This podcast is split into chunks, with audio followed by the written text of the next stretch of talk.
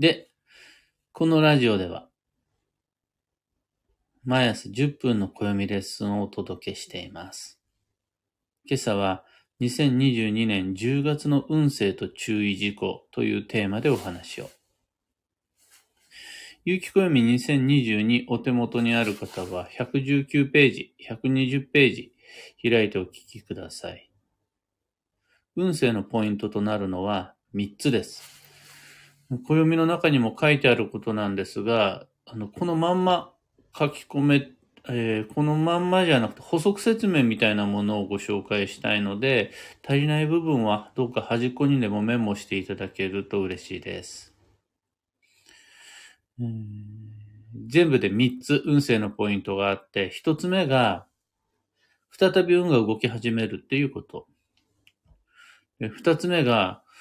この再始動の勢いっていうのが、良い方にも出るし、11月に向かって運がどんどん動き始めます。この流れは止められないし、また活かせた方が良いです。それと二つ目。再始動の勢いっていうのは、背中に受ければ追い風になるんですが、逆らってしまうと摩擦衝突によって消耗にもつながります。だから、流れにはまあ、乗れれば良い方に働くし、反ってしまうと悪い方に出ちゃうから注意が必要です。で、三つ目が、再始動の勢いが、ごっそりと土曜になっちゃうので、そうすると、いつかそのうち成り行きに任せて頑張り始めるわっていう風にやっちゃうと、残念ながら今月は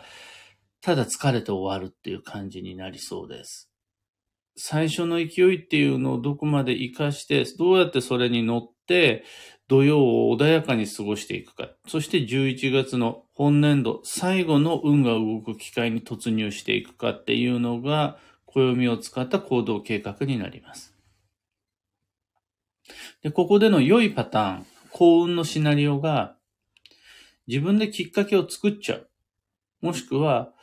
訪れたきっかけを活かしてしまう。そうして、スッて動き始めることができると、幸運の流れに乗れそうです。ちなみに、作るきっかけっていうのは小さい方がいいです。大きなことをやろうと思って頑張って大きなきっかけを作るんじゃなくって、まずとりあえず一歩、一歩進むだけのきっかけとか、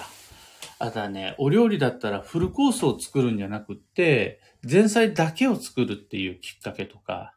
100人の人にせを説得するきっかけじゃなくて、とりあえず1人の人に会うきっかけとか、そんなんで大丈夫です。また、活かすきっかけは、意外な展開っていうのがポイントです。自分の思い通りの未来を描いてそこに進むじゃなくって、おっていう、ちょっと自分では想定することができなかった意外な展開っていうのを見逃さなければ、それできっかけを生かすことにつながります。一方逆の悪いパターン、悪運のシナリオは、強引に頑張る。あと、無理をしちゃう。その結果、強引とか無理って続かないんで、摩擦消耗っていうのを増やしてしまうことになるので、どんどんどんどん尻すぼみになって失速していく。最終的には立ち止まってしまう。せっかく再始動したことっていうのが、11月まで勢いを維持することができず終わってしまう。これが悪運のシナリオです。で、の、い、まあ、意地悪だなっていうか、運の難しいところが、どちらも結局は動いてるんですよね。誰もが動いてるようには見えます。で、それなりに自分も頑張ってるように感じます。でも、幸運のシナリオの方は、その小さなきっかけを作ってるんで。もしくは、その、追い風になるようなきっかけを活かしてるんで、あんまり疲れません。疲れない結果、勢いっていうのも弱まらないので、仮に土曜っていう季節の変わり目の荒波を経過したとしても、11月までその勢いっていうのを維持することができます。一方で、悪運のシナリオの方は、無理して頑張ってぶつかっちゃってるんで、摩擦も衝突っていうのもどんどん増えてるんで、疲れます。疲れたところに、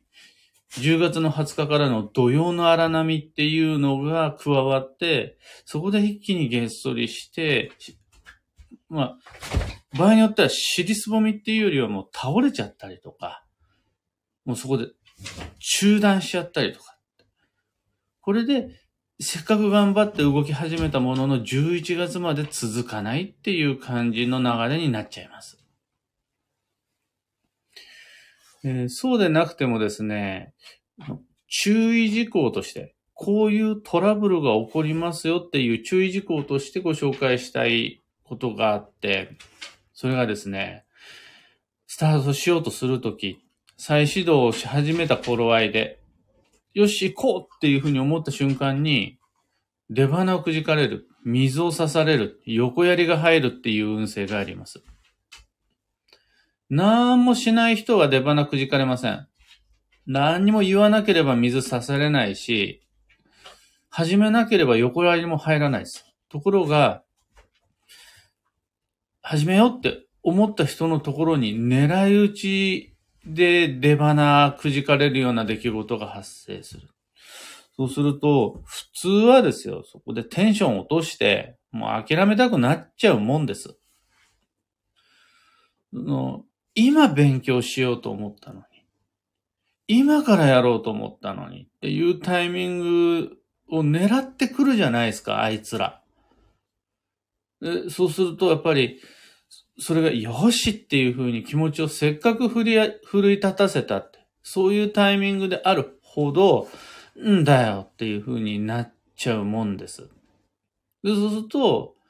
途中で投げ出したくなっちゃったり、あとはま逆ギレして、うるせえじゃもうやんないよみたいな感じになっちゃうもんです。もうしゃあない。でも間違いなくそれで損します。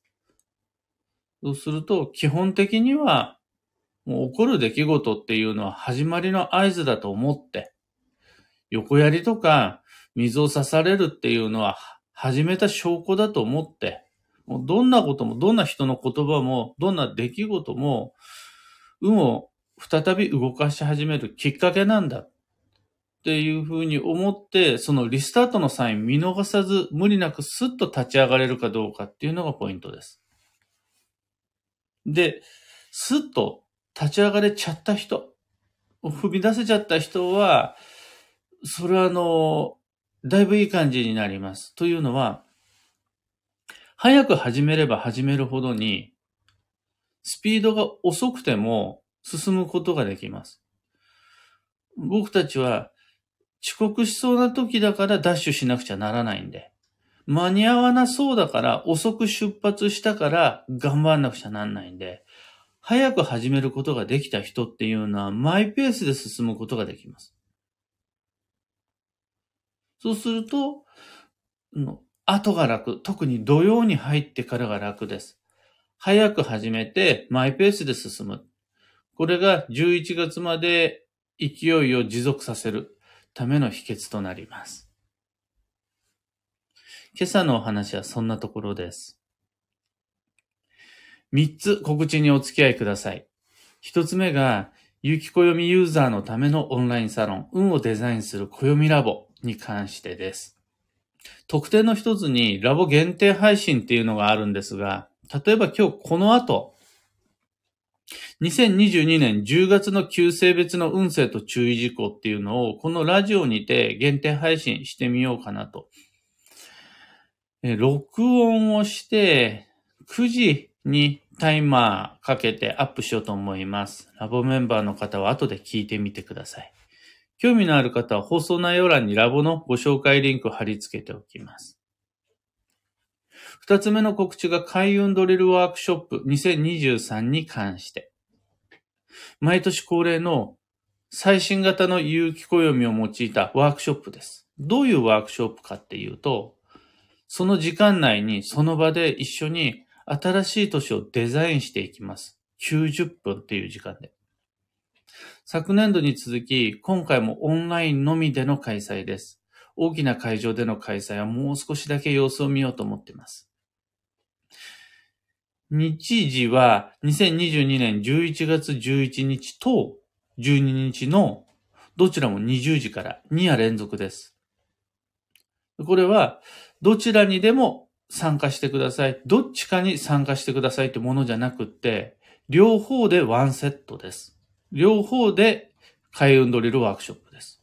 1日目が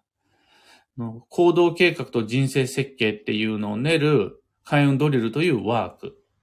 で、ここはもう一歩通行だと思ってください。